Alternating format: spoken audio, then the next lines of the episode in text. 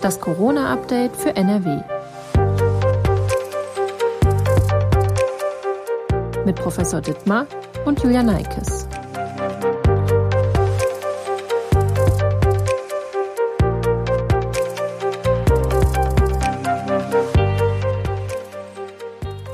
Herzlich willkommen zu das Corona-Update für NRW. Heute ist Donnerstag, der 7. Januar 2021 und das ist unsere erste Podcast-Folge im neuen Jahr. Mein Name ist Julia Neikes und ich arbeite in der Videoabteilung der Funke Mediengruppe in Essen. Mein Gesprächspartner ist Professor Ulf Dittmar, Leiter der Virologie an der Uniklinik in Essen. Hallo, Professor Dittmar. Ja, hallo. Ich wünsche allen ein frohes neues Jahr. Möge es etwas besser werden als das letzte. Ja, das äh, hoffe ich auch. Wir wollen in diesem Podcast unter anderem über den verlängerten Lockdown und die verschärften Maßnahmen, die neue Virusmutation und die Zulassung des zweiten Corona-Impfstoffs sprechen. Bevor wir starten, aber noch mal ganz kurz der Hinweis auf unseren Corona-Newsletter, den unsere Redaktion täglich verschickt. Wenn Sie Interesse daran haben, der Link steht in der Folgenbeschreibung. Wir befinden uns jetzt schon seit über zwei Monaten in einem Lockdown. Zuerst in einem Lockdown Light, seit Mitte Dezember in einem harten Lockdown, der jetzt nochmal bis zum 31. Januar verlängert wurde und, damit habe ich zumindest nicht gerechnet, teilweise verschärft wurde. Dennoch, wie bewerten Sie das aktuelle Infektionsgeschehen und auch im Hinblick auf Weihnachten und Silvester, was halten Sie von den neuen Verschärfungen? Halten Sie die für nötig und sinnvoll? Ja, das große Problem ist, dass das ähm, aktuelle Infektionsgeschehen nur sehr schwer zu beurteilen ist. Eigentlich gar nicht. Ähm, wir haben das große Problem, dass die Zahlen durch die Feiertage ähm, sehr unzuverlässig sind. Ähm, auch noch diese Woche, vielleicht jetzt im Laufe äh, der Woche, am Ende der Woche kriegen wir etwas verlässlichere Zahlen. Ähm, aber durch äh, viele Faktoren über die Feiertage, es wurde weniger getestet, ähm, es sind weniger Menschen, auch wenn sie krank waren, ins Krankenhaus gegangen. Ähm, es hat viele Verzögerungen in Meldezahlen, Meldewesen gegeben, äh, viele Verzögerungen bei der Auswertung. Das bedeutet, diese ganze Woche haben wir keine verlässlichen Zahlen. Das wusste man eigentlich auch vorher. Ähm, insofern war es klar, dass der ähm, Ministerpräsidentengipfel, ähm, dass das schwierig werden würde, wirklich die Lage genau einzuschätzen, weil wir im Moment die Lage eigentlich nicht genau einschätzen können. Halten Sie denn die Verschärfung für notwendig und auch in der Form für sinnvoll? Gut, da wir die Lage sozusagen eigentlich äh, anhand der Zahlen nicht genau abschätzen können, ähm, haben wir verringerte Infektionen durch den ähm, Lockdown, der vor Weihnachten gekommen ist, oder ähm, vielleicht sogar durch die Feiertage ähm, höhere Infektionszahlen. Ähm, das werden wir tatsächlich erst nächste Woche sehen, weil es ja auch immer dauert, bis wir äh, Neuinfektionen dann letztendlich ähm, detektieren können. Ähm, ist es so, dass es jetzt schwer ist zu sagen, es ist gerechtfertigt, ähm, den Lockdown nochmal zu verschärfen, äh, weil eigentlich die Grundlage der Beurteilung dazu fehlt. Das wurde jetzt eben auch äh, politisch sehr viel damit begründet, ähm, da sprechen wir ja gleich noch drüber, dass diese neue Mutante ähm, sicherlich auch in Deutschland angekommen ist und dass man lieber ähm, hier vorsorgt, anstatt nachher der Situation hinterherzulaufen. Das ist sicherlich prinzipiell auch gut. Äh, wir wissen, dass wir im Nachhinein sozusagen äh, immer Schwierigkeiten haben, äh, mit diesem Virus umzugehen und dass es besser ist, ähm, vorausschauend Maßnahmen zu treffen. Sie hatten das ja gerade schon gesagt, dass es momentan schwierig ist, die Zahlen einzuordnen. Nochmal hier ganz kurz der Hinweis auch. Aktuell, also Stand Donnerstag, gibt es über 6000 Neuinfektionen in NRW wurden vom Gesundheitsministerium ähm, gemeldet. Einen Tag vorher, beziehungsweise am Dienstag waren es noch knapp unter 2000. Das heißt ja jetzt nicht zwangsläufig, dass die Zahlen in den nächsten Tagen und Wochen weiterhin so steigen, aber natürlich zeigt das auch nochmal, dass die Situation tatsächlich schlecht einzuschätzen ist, wie Sie gerade auch gesagt haben und wie auch die Politiker schon gesagt haben. Genau, wir haben es leider sozusagen auch bis jetzt, also bis gestern und vielleicht auch heute in einigen Bereichen mit Nachmeldungen zu tun, so dass auch ähm, sehr hohe Zahlen, die man dann plötzlich sieht, äh, nicht verlässlich die Situation widerspiegelt. Das äh, gilt sowohl für die Neuinfektionszahlen als auch für die äh, bedauerlich hohen Todeszahlen. Ähm, auch da gibt es tatsächlich oder gab es ja sehr hohe Werte gestern zum Beispiel ähm, oder vorgestern, Ähm, und auch da waren sehr viele Nachmeldungen über die Feiertage mit in dieser Zahl enthalten, sodass es sich nur sehr schwer einschätzen lässt, was wirklich die Situation ist. Die Politik hat ja das Ziel, die Sieben-Tages-Inzidenz auf 50 Neuinfektionen pro 100.000 Einwohner zu reduzieren, damit die Kontaktverfolgung durch die Gesundheitsämter wieder möglich ist, was ja auch ganz wichtig ist. Wir haben ja auch schon mal darüber gesprochen oder mehrmals schon darüber gesprochen. Die Zahl scheint mir persönlich jetzt sehr niedrig zu sein für ein Virus, das sich ja durch die Gegebenheiten in der kalten Jahreszeit aus unterschiedlichen Gründen auch besser verbreiten kann aktuell. Ist dieser Wert, also diese 50 Neuinfektionen pro 100.000 Einwohner, überhaupt zeitnah erreichbar oder vielleicht auch einfach unrealistisch aktuell? Gut, wir sehen ähm, anhand der Inzidenzzahlen in ganz Deutschland, dass diese 50 im Winter sehr schwer zu erreichen sind. Ähm, es sind ja nur ähm, jetzt auch vor Weihnachten ganz wenige Kreise oder Städte gewesen, ähm, an einer Hand abzählbar in Deutschland, die diesen Inzidenzwert erreicht haben oder unterschritten haben. Ähm, das zeigt, dass das halt äh, extrem schwierig ist im Winter und dass man vielleicht auch für den Winter noch eine neue Orientierungszahl bräuchte. Es ist aber tatsächlich so, ich kann das selbst aus äh, eigener Erfahrung hier in Essen bestätigen, dass ab äh, einer Zahl, die deutlich über 50 liegt, ähm, einer Inzidenzzahl, es für die Gesundheitsämter sehr schwer ist, ähm, Infektionen nachzuverfolgen und Infektionsketten dann entsprechend zu unterbrechen. Ähm, und wenn das nicht mehr möglich ist, dann fehlt uns ein wichtiges, ein wichtiger Mechanismus, um sozusagen Infektionen und Infektionsketten zu unterbrechen. Ähm, wenn das nicht mehr möglich ist, in vielen Fällen das nachzuverfolgen. Ähm, das war immer eine große Stärke in Deutschland ähm, und die ist so ein bisschen bei den hohen Inzidenzwerten leider verloren gegangen. Also es ist eigentlich auch Quatsch jetzt zu sagen, wir erhöhen den Wert und sagen, es ist schon alles ein bisschen besser, wenn nur 100 Personen auf 100.000 Einwohner infiziert sind. Dann ist es einfach auch nicht, nicht sicher. Es ist immer noch Gut, bei, wenn man jetzt diesen Wert auf 100 erhöhen würde, ähm, hilft das ganz klar nicht den Gesundheitsämtern. Die sind äh, dann an der Stelle ähm, leider immer noch zum Teil überfordert. Ähm, aber wenn dieser 50 äh, äh, überhaupt nicht im Winter zu erreichen ist, muss man das trotzdem vielleicht nachjustieren. Ähm, weil es äh, hilft dann ja nichts, ähm, ständig in einem äh, Alarmmodus zu sein ähm, sondern äh, wenn es Inzidenzen, wir haben ja schon Inzidenzen erlebt, ähm, die sogar über 1000 lagen, auch in anderen Ländern, in Österreich oder in äh, regional oder knapp unter 1000, ähm, da sieht man sozusagen, was das Virus ähm, fähig ist an Infektionen ähm, ähm, letztendlich durchzuführen. Ähm, und insofern, wenn man das als Bezugsgröße nimmt, dann kann man sagen, wenn es flächendeckend äh, einen Inzidenzwert in Deutschland im Winter von 100 geben würde, äh, wäre das durchaus schon ein Erfolg, äh, wenn man bedenkt, was sozusagen das Virus an Infektionen verursachen kann, wenn es keine Gegenmaßnahmen gibt würde vielleicht auch ein bisschen zur Beruhigung der Lage beitragen, vielleicht auch für die einzelnen Menschen, denke ich mir. Ja, eventuell würde das so ein bisschen von diesem Panikmodus äh, nehmen, in dem wir vielleicht schon ein wenig zu lange sind. Auch beim Schul- und Kita-Betrieb gibt es jetzt Änderungen. In NRW wird es bis Ende Januar keinen Präsenzunterricht mehr geben und die Betreuung in Kitas wird auch stark reduziert.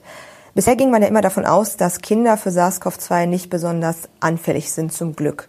Ähm, wie sieht das denn bei der neuen oder anders gefragt, wie sieht das bei der neu entdeckten Virusmutation aus, die wir aus Großbritannien kennen? Was weiß man darüber? Ist das gefährlicher für Kinder? Gut, vielleicht noch ähm, mal einen Schritt zurück und zu der grundlegenden Entscheidung. Ähm, die hat sicherlich zwei Aspekte.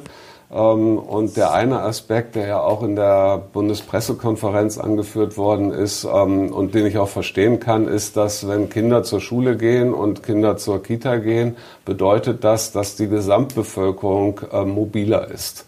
Ähm, dann sind auch Erwachsene mobiler, weil sie ihre Kinder zur Schule bringen oder zur Kita bringen. Und es gibt einen klaren Zusammenhang zwischen der Mobilität und äh, Neuinfektionszahlen. Ähm, das haben wir sehr stark gesehen bei den Bundesländern, die plötzlich am stärksten betroffen waren, wie Thüringen und Sachsen. Ähm, die hatten in dieser Zeit auch die höchste Mobilität in Deutschland. Ähm, also da gibt es einen klaren Zusammenhang und es wurde jetzt gesagt, Kitas und Schulen bleiben weitestgehend geschlossen, um die Gesamtmobilität der Bevölkerung zu verringern. Das kann ich auch durchaus nachvollziehen. Es ist aber so, dass natürlich äh, die Schließung von Kitas und Schulen Nebenwirkungen hat, ähm, und zwar erhebliche Nebenwirkungen, das wissen wir aus dem ersten Lockdown. Ähm, und die muss man unbedingt auch mit ins Kalkül ziehen. Ähm, und es ist weiterhin so, dass kleine Kinder, also vor allen Dingen Kita, äh, und äh, Grundschulen, dass es viele Studien gibt, äh, die zeigen, dass das definitiv keine Hotspots für die Verbreitung des Virus sind. Äh, bei älteren Kindern äh, ist das schon ein bisschen anders. Da gibt es sehr viele Studien, die sich widersprechen auch, äh, die einmal dies finden und einmal ähm, auch das Gegenteil finden. Also bei Kindern in den weiterführenden Schulen ist es schon deutlich komplexer, das Thema. Und wenn es Präsenzunterricht gibt, dann sollte der in kleineren Gruppen stattfinden. Definitiv alle Mund-Nasenschutz tragen die ganze Zeit, klare Hygieneregeln. Ähm, aber bei kleineren Kindern ist es definitiv so, dass alle Studien gezeigt haben, dass das keine Corona-Hotspots sind, Grundschulen und äh, Kitas. Und insofern muss man auch die Folgen, die eine Schließung hat, äh, unbedingt mitbedenken. Ähm, das äh, darf man zumindest nicht aus dem Auge verlieren. Es wird auch Folgen dafür haben, für die Bereiche, die wir eigentlich notwendig brauchen, nämlich ähm, die Krankenversorgung. Ähm, auch hier gibt es Menschen mit, äh, viele Menschen mit kleinen Kindern, die jetzt nicht wissen, wo diese Kinder betreut werden. Ähm, also man muss immer auch äh, noch einen Schritt weiter denken, wenn man solche Maßnahmen äh, durchführt. Ich kann das Grundprinzip verstehen, aber das ist sicherlich eine einschneidende Maßnahme. Das ist ein sehr komplexes Thema. ja. ja. Wie sieht das denn mit dem Virustypen aus Großbritannien aus? Weiß man darüber mehr zum Thema Kinder? Gut, da war es halt so, dass ähm, eine ursprüngliche Studie gesagt hat, ähm, es sind besonders stark Kinder betroffen. Ähm, wir sehen besonders viel Infektionen bei Kindern. Ähm, Personen, Wissenschaftler, die an diesen Studien teilgenommen haben, haben das inzwischen relativiert und haben gesagt, äh, dieses Ergebnis ist zustande gekommen aus dem Grund, weil sozusagen die Erwachsenen durch einen Teil-Lockdown massiv eingeschränkt waren ähm, in der Region, wo das in England aufgetreten ist, während die Kitas und Schulen alle offen waren. Ähm, so dass sich äh, vor allen Dingen Virusinfektionen in den Personen stattgefunden haben, die sich noch getroffen haben, und das waren die Kinder.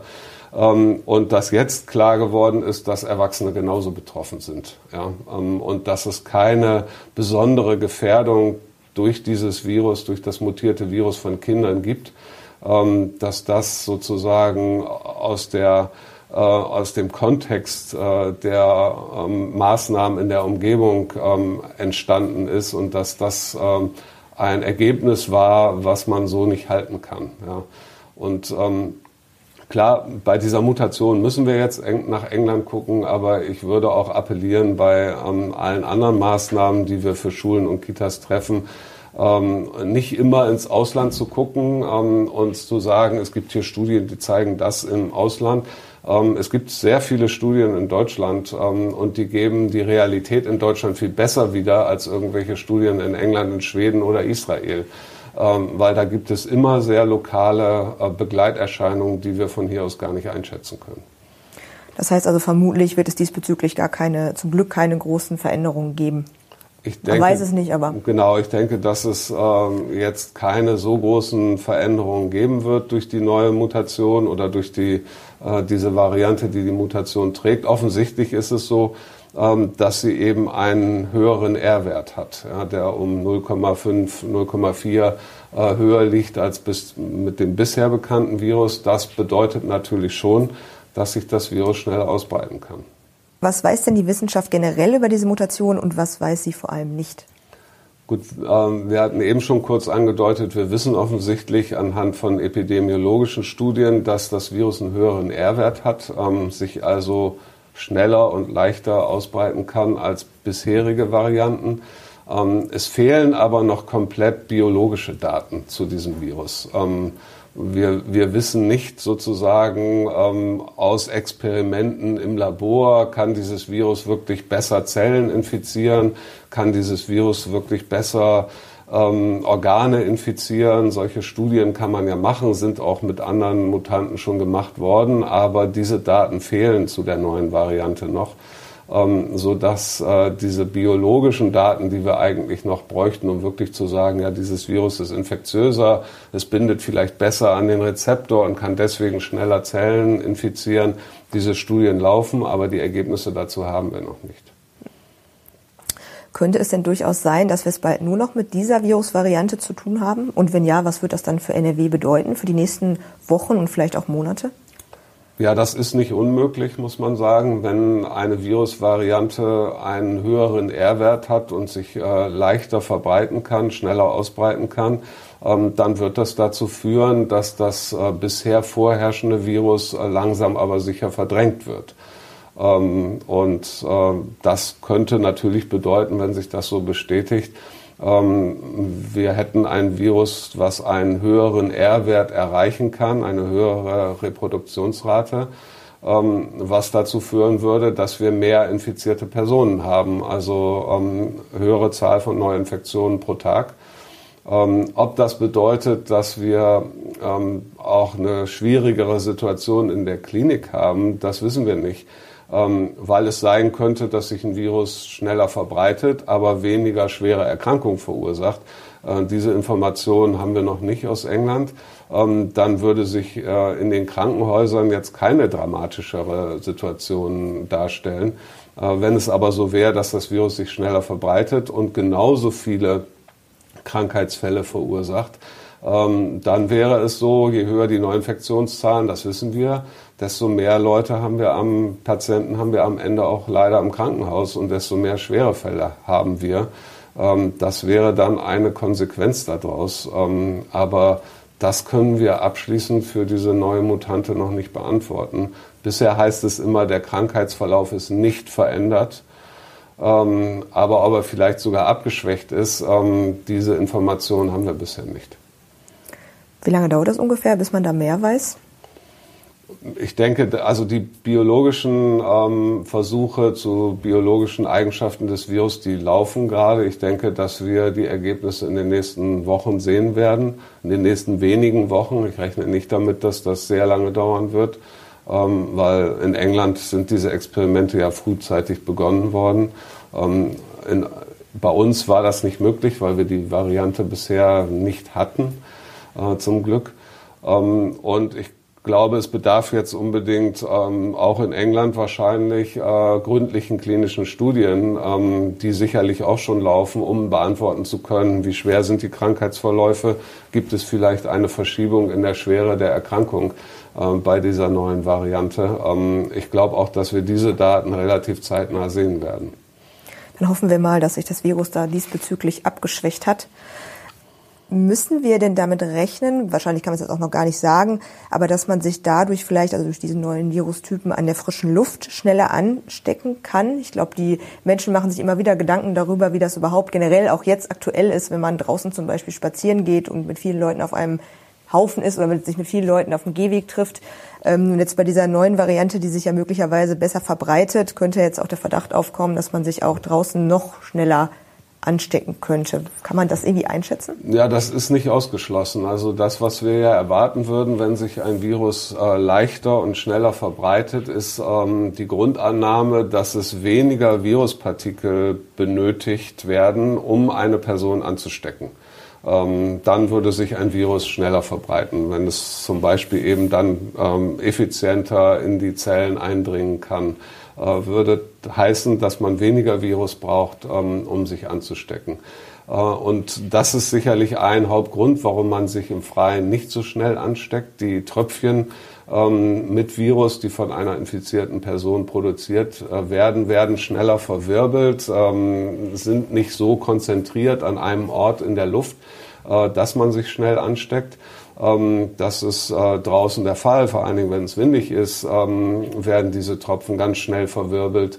Wenn es jetzt aber so ist, dass wenige Viruspartikel für eine Infektion reichen mit dieser neuen Variante, dann könnten diese wenigen Viruspartikel auch in einem ähm, Tröpfchen im Freien eben äh, da sein. Und man könnte sich auch an der äh, frischen Luft im Freien infizieren und leichter infizieren als das äh, mit den alten Virusvarianten der Fall war. Das können wir leider nicht ausschließen. Jetzt mal zu einer guten Nachricht. In der Europäischen Union ist ab sofort neben dem BioNTech-Pfizer-Impfstoff auch der Corona-Impfstoff des US-Unternehmens Moderna zugelassen.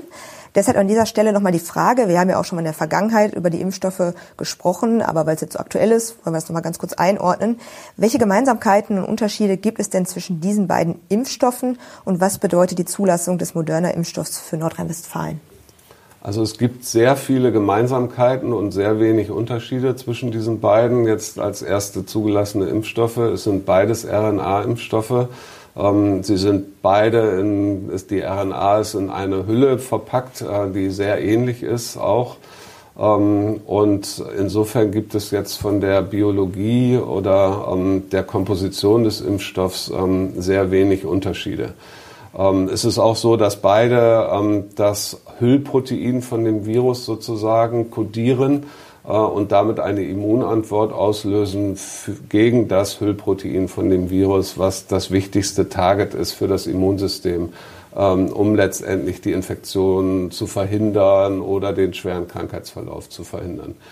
Der einzige Unterschied liegt in der Verpackung sozusagen um die RNA rum. Ich habe gesagt, auch das ist ähnlich, aber ein bisschen unterschiedlich. Und das führt dazu, dass der Moderna-Impfstoff nicht so aufwendig gekühlt werden muss. Ähm, er ist also leichter zu transportieren, leichter zu lagern, ähm, vielleicht auch dann ein bisschen leichter anzuwenden beim Endanwender, weil diese Kühlkette nicht so kompliziert ist wie bei dem BioNTech-Impfstoff. Ansonsten sind die Impfstoffe sehr ähnlich. Es gibt aktuell ja durchaus Kritik an der Impfstrategie. Es gibt unter anderem zu wenig Impfstoff und auch von Impfchaos ist teilweise die Rede. Wie erleben Sie das denn hier in Essen? Können Sie die Kritik rund um das Thema Impfungen nachvollziehen? Ja, ich kann einen Teil der Kritik nachvollziehen, weil ähm, wenn es um die äh, sozusagen Impfdosen geht, die zur Verfügung stehen, dann ist es einfach so, dass ähm, Deutschland sich Ende letzten Jahres ähm, sehr gut vorbereitet hat ähm, große Mengen verimpfen zu können in äh, großen Impfzentren, in den Kliniken, in Impfstraßen, äh, mit mobilen Teams. Das ist alles, ähm, glaube ich, sehr gut vorbereitet worden. Und jetzt gibt es nicht ausreichend Impfstoff, um diese ganzen vorbereiteten Systeme zu betreiben, wirklich. Ähm, das führt natürlich dazu, dass Menschen unzufrieden sind. Ähm, das ist eine relativ normale Reaktion. Ähm, nun ist es aber so, dass wir nicht weniger Impfstoffdosen kriegen, als äh, angekündigt waren und als äh, äh, letztendlich klar war schon Ende letzten Jahres. Es war klar, dass ähm, das Tempo, mit dem wir die Impfung beginnen werden können, jetzt ähm, erstmal langsam sein wird. Ähm, und das lag daran, dass eben nicht genug Impfstoff zur Verfügung ähm, steht. Wir haben ja schon eine aus, außergewöhnliche Situation, nämlich die äh, Firmen BioNTech und äh, Moderna haben schon Impfstoff produziert und zwar schon ähm, viele Dosen, Millionen von Dosen, obwohl sie noch gar keine Zulassung hatten. Also sie wussten gar nicht, ob sie ihr Produkt verkaufen dürfen und haben das Produkt schon trotzdem produziert. Das ist fast einmalig in, dem, in der Medizin. Ja. Das heißt, trotzdem dieser Start eigentlich zu langsam ist, ähm, ist er schon außergewöhnlich schnell, wenn man das mit irgendwelchen anderen Medikamenten oder Impfstoffen vergleicht. Ähm, trotzdem möchten wir natürlich diese Strukturen, die wir in Deutschland auch geschaffen haben, jetzt möglichst schnell an den Start bringen und äh, hoffen darauf, dass ähm, möglichst viele weitere Impfdosen jetzt möglichst schnell kommen. Da hilft Moderna ein bisschen, aber die Impfdosen, die im ersten Quartal von Moderna kommen werden, sind nicht besonders viele. Äh, muss man ganz klar sagen. Jede zusätzliche Impfdosis hilft, aber es ist nicht besonders viel. Ähm, insofern äh, wäre es gut, wenn BioNTech äh, mit einer weiteren Produktion in Deutschland zum Beispiel die Dosen äh, deutlich erhöhen würde noch. Ähm, wir hätten die Kapazitäten und die Infrastruktur, ähm, sie schneller zu verimpfen, als das jetzt der Fall ist. Insofern kann ich das prinzipielle, die prinzipielle Unzufriedenheit verstehen. Ähm, es ist jetzt aber nicht so, dass äh, es ganz viele Punkte gegeben hätte, wo man äh, vollkommen anders das hätte vorbereiten können. Ja. Nur mal als Beispiel, wir haben schon hundertmal mehr Personen geimpft, äh, als das in Frankreich der Fall ist. Ja, also, ähm, und wir werden immer mit Israel verglichen, wo irgendwie schon über zehn Prozent der Bevölkerung geimpft sind. Aber Israel hat neun Millionen Einwohner. Wir können Israel nicht mit Deutschland vergleichen. Wir können Deutschland nur mit Ländern vergleichen, die ungefähr gleich viel Einwohner haben. Ähm, und es wird auch immer verglichen, dass die USA hätte doppelt so viel Impfstoff als, als Deutschland bestellt, als Deutschland zur Verfügung. Aber die äh, USA hat auch weit mehr als doppelt so viel Einwohner. Also für die Einwohnerzahl ist das jetzt gar keine andere Situation, als wir sie in Deutschland haben. Ich glaube, wir sollten jetzt vorausgucken, ähm, nach vorne gucken, versuchen, äh, möglichst viele Impfstoffdosen zu kriegen und die Infrastruktur nutzen, die wir geschaffen haben, um möglichst viel zu impfen. So wie ich das höre, liegt das ja dann auch irgendwie an der Natur der Sache, dass das an der einen oder anderen Stelle nicht hundertprozentig reibungslos laufen kann, wie Sie eigentlich auch gesagt haben. Genau, das war eigentlich vorher klar. Vielleicht noch ein Wort zu der Situation in Essen. Ich glaube, wir ähm, sind sozusagen in NRW für eine Stadt in der Größe äh, wirklich sehr gut dabei und haben schon ähm, sehr viele Menschen in Heimen geimpft. Ähm, die Gesamtsituation bei der Impfung auch in Heimen ist nicht so ganz einfach, muss man ganz klar sagen. Äh, von der Politik sind da sehr viele verschiedene ähm, Mitspieler ins, äh, in die Verantwortung gebracht worden. Die Stadt, die Gesundheitsämter, die Kassenärztliche Vereinigung, ähm, das Land selber, die Kliniken. Ähm, dass es in der Absprache dieser vielen Beteiligten auch Probleme geben würde in einzelnen Regionen, das war fast auch klar. Ähm, und äh, da bedarf es auch ein bisschen einer Nachjustierung, um diese Kommunikationsprobleme, die es zwischen diesen vielen verschiedenen beteiligten Gruppen gibt, äh, ein bisschen besser zu lösen. Das ist in Essen ganz gut gelöst ähm, und die Kommunikation funktioniert, aber in anderen äh, NRW-Städten oder Kreisen sieht das deutlich schlechter aus. Um einen guten Schutz zu erzielen, wird der BioNTech-Pfizer-Impfstoff genauso wie der Moderna-Impfstoff ja zweimal verimpft. Ähm, der BioNTech-Pfizer-Impfstoff, der wird nach drei Wochen zum zweiten Mal geimpft und der Moderna-Impfstoff, wenn ich das jetzt richtig verstanden habe, nach vier Wochen. Es kam mir unter anderem auch die Überlegung auf, die Zeit zwischen den Impfungen zu strecken, also jetzt auf den BioNTech-Pfizer-Impfstoff bezogen, damit dann schon mehrere Menschen die erste Impfung bekommen können. Würde der Impfschutz dann nicht schwächer werden? Oder anders gefragt, ist das überhaupt möglich, das zu machen oder eigentlich Quatsch? Grundsätzlich muss man sich eigentlich bei solchen Impfschemata daran halten, was in den klinischen Studien getestet worden ist und wofür man Belege hat, dann wissenschaftliche, medizinische Belege, dass äh, ein Schutz äh, optimal vermittelt wird. Und den hat man, äh, das hat man tatsächlich für den BioNTech-Impfstoff äh, über diese drei Wochen hinaus ähm, tatsächlich ähm, benennt die Zulassung einen Wert bis zu 42 Tagen. Äh, nach der Erstimpfung. Ähm, das ist tatsächlich von der Zulassung ähm, abgedeckt.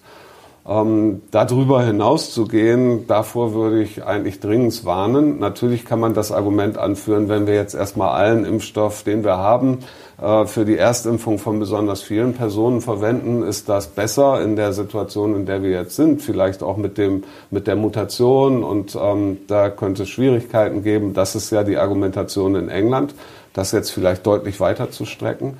Ähm, aber man muss ganz klar sagen, dafür haben wir keine Daten. Wir wissen nicht, ähm, wie eine Impfung, äh, Zweitimpfung nach ähm, vier Monaten oder so funktioniert. Das wissen wir nicht.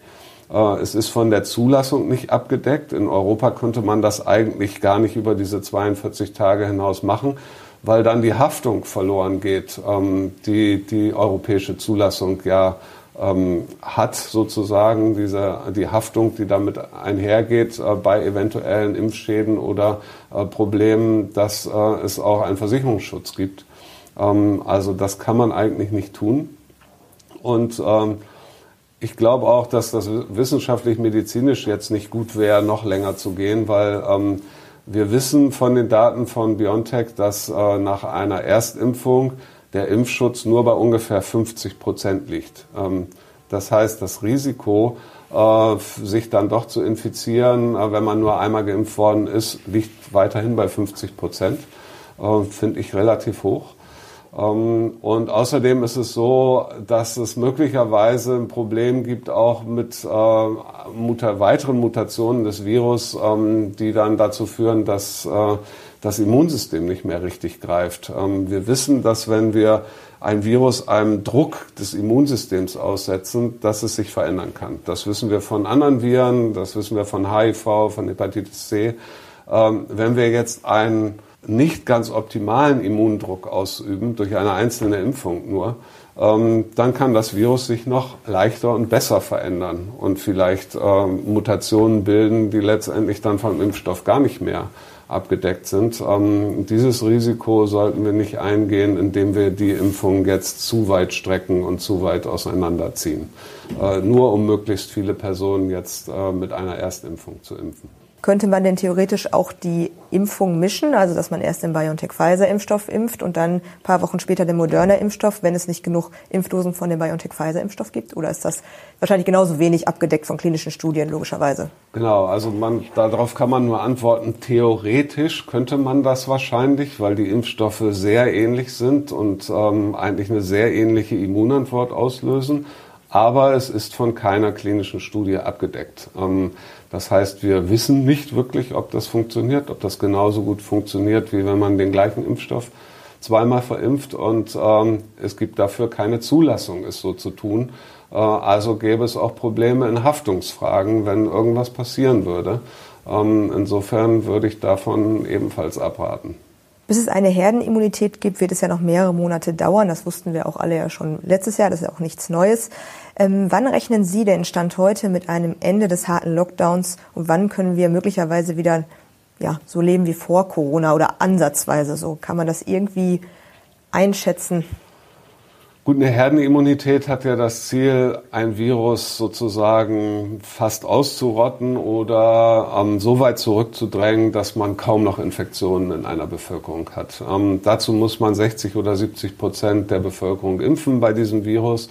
Äh, sollten wir eine Mutation haben, die sich noch leichter verbreitet, könnte das auch steigen. Ja, wir wissen, dass wir bei Masern, was sich noch viel weiter ver, äh, leichter verbreitet, ähm, oder den Windpocken ähm, zum Beispiel, dass man da über 90 Prozent impfen muss, um eine Herdenimmunität zu haben.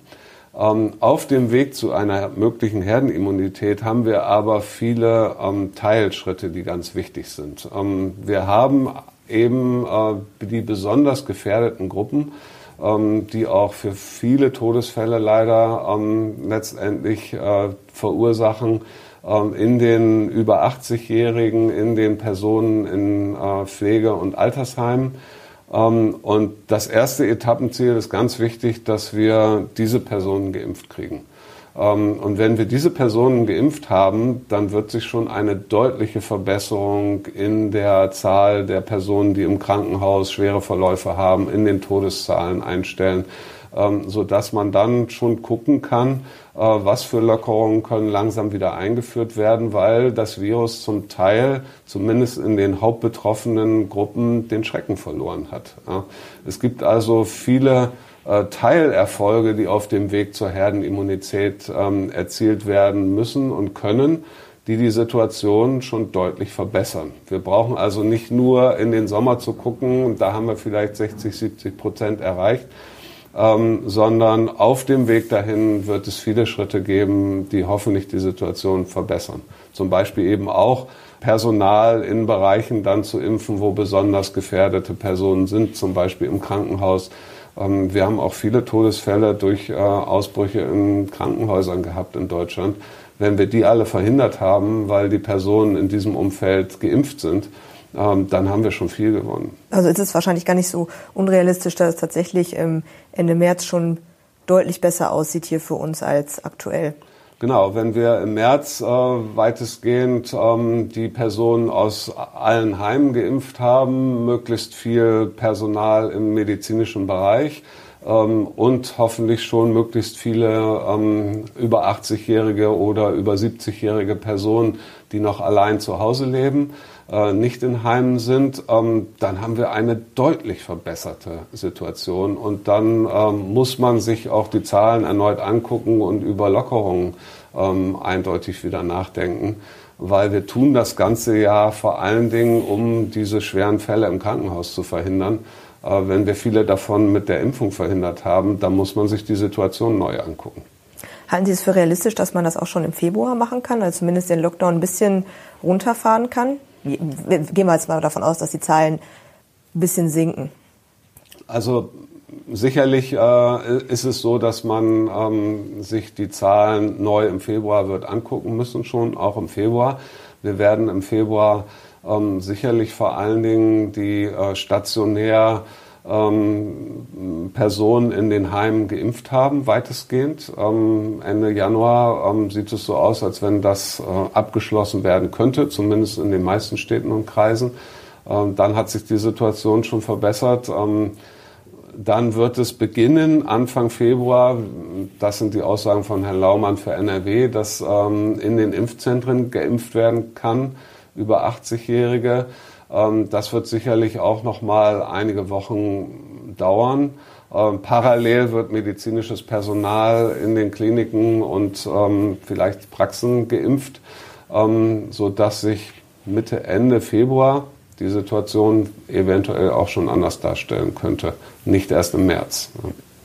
Also halten wir fest, letztendlich so ganz genau wissen wir jetzt noch nicht, wie es weitergeht.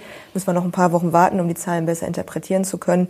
Aber wir können positiv bzw. ein bisschen optimistisch sein, dass wir jetzt nicht noch das ganze Jahr oder das nächste halbe Jahr komplett ähm, ja, auf schöne Dinge verzichten müssen. Genau, ich bin weiterhin optimistisch, dass es äh, sich zum Frühjahr diesen Jahres die Situation deutlich verändern wird, deutlich verbessern wird.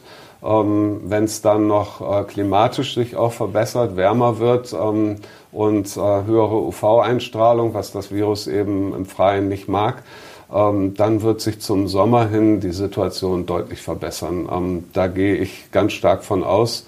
Ähm, und das sollte unser aller Ziel sein, daran mitzuarbeiten, dass wir spätestens im Frühjahr, Sommer äh, wieder viele Sachen machen können, die wir, auf die wir im Moment verzichten müssen.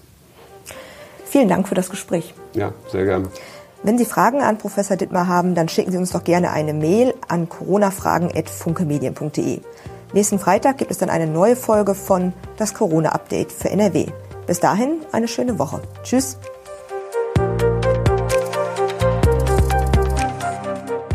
Ein Podcast der WAZ, WP, NRZ und WR.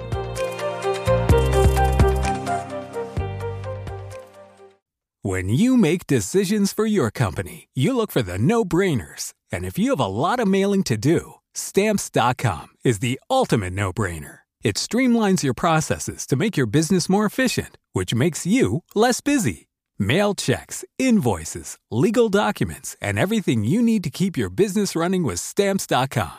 Seamlessly connect with every major marketplace and shopping cart. Schedule package pickups and see your cheapest and fastest shipping options from different carriers. With rates up to 89% off USPS and UPS rates. And with the Stamps.com mobile app, you can take care of mailing and shipping wherever you are. Make the same no-brainer decision as over 1 million other businesses with stamps.com. Sign up with code program for a 4-week trial plus free postage and a free digital scale. No long-term commitments or contracts.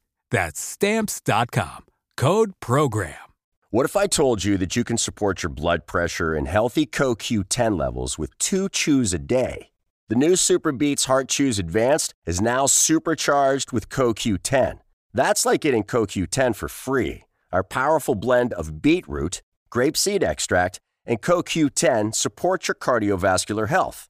Visit radiobeats.com and find out how you can get a free 30-day supply on bundles and save 15% with the promo code DEAL.